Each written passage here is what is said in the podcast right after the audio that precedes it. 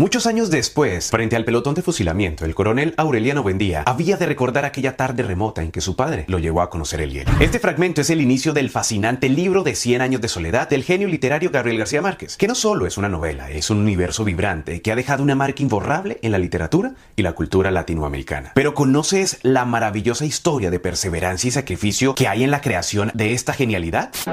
No lo sé, tú dime. En 1965, el autor manejaba por las carreteras de México junto con su esposa Mercedes y sus dos hijos para pasar un fin de semana en Acapulco, cuando en el camino una intensa y penetrante inspiración lo convenció sobre lo que tenía que escribir. Gabo renunció a su trabajo, se encerró en un cuarto donde dedicaba muchas horas al día para plasmar en su máquina de escribir esta obra literaria. Era obvio que sin recibir ingresos constantes, sus afugias económicas empezaban a ser más críticas y la casa de empeño se volvió en una aliada obligada durante 18 meses. Recuerdo que en mitad de camino el dueño de la casa llamó a Mercedes y le dijo, señora, usted deben tres meses de casa. Y Mercedes tapó el, el, teléfono y me dijo, ¿cuánto tiempo te falta para terminar el libro? Y yo le dije, como seis meses. Y entonces ella le dijo, mire señor, no solo le debemos tres meses, sino que le vamos a deber seis más. Y entonces el tipo le dijo, y dentro de siete me pagan todo. Y dijo, así todo. Y él le dijo, si usted me da su palabra, yo no tengo ningún inconveniente en esperarlo. Y Mercedes tapó y me dijo, mi palabra. Dijo, mi palabra de honor. Y tú sabes que a los siete meses fuimos le pagamos todo. La figura de Mercedes Barcha, esposa de García Márquez, se erige como un pilar fundamental. Ella fue mucho más que una compañera sentimental. Fue su musa, confidente y crítica más honesta. Durante los momentos de duda y desafío, ella fue su refugio y aliento, impulsándolo a persistir en su búsqueda creativa. Nos fuimos al correo, Mercedes y yo. Eran 700 páginas. Entonces lo pesaron y dijeron que costaba 83 pesos de México a la Argentina. Y me dijo, no tenemos sino 45. Y me muy fácil, partí el libro por la mitad y le dije, péseme este libro hasta 45 pesos. Empezaron hasta 45 pesos, quitaban hojas como quien corta carne. Cuando llegó a 45 pesos, agarré esas las envolví y las mandé y nos quedamos con el resto.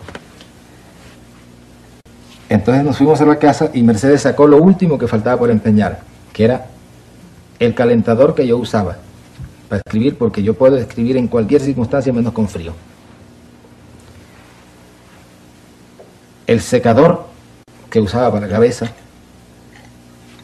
y la batidora que había usado para hacer toda la vida, para hacerle los jugos de fruta a los niños y que ya los niños estaban creciendo y ya no necesitaban. Se fue con eso al Monte de Piedad y le dieron unos 50 pesos. El hecho es que volvimos con el resto de la novela al correo. La pesaron y dijeron, cuesta 48 pesos. Mercedes pagó sus 50 pesos.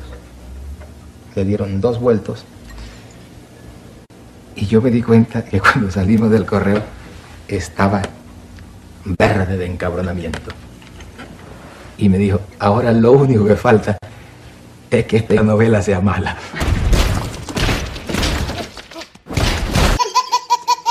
Desde la primera edición de la novela, publicada en Buenos Aires en mayo de 1967 por la editorial suramericana con 8.000 ejemplares, se han vendido más de 35 millones de publicaciones y ha sido traducida a 44 idiomas. Cien años de soledad, la obra maestra de Gabriel García Márquez trasciende las barreras del tiempo y el espacio para convertirse en un pilar fundamental de la literatura universal. La importancia de Gabriel García Márquez en la cultura latinoamericana es innegable. Su capacidad para capturar la esencia de la vida en América Latina, con su rica y su tumultuoso presente le ha otorgado un lugar en el corazón de millones. Pero lo más importante es que su historia de amor nos invita a reflexionar sobre la naturaleza del tiempo y las conexiones que forjamos a lo largo de nuestras vidas. Su relación con Mercedes Barcha es una lección poderosa sobre la importancia del amor, la complicidad y el respaldo en la realización de nuestros sueños más profundos.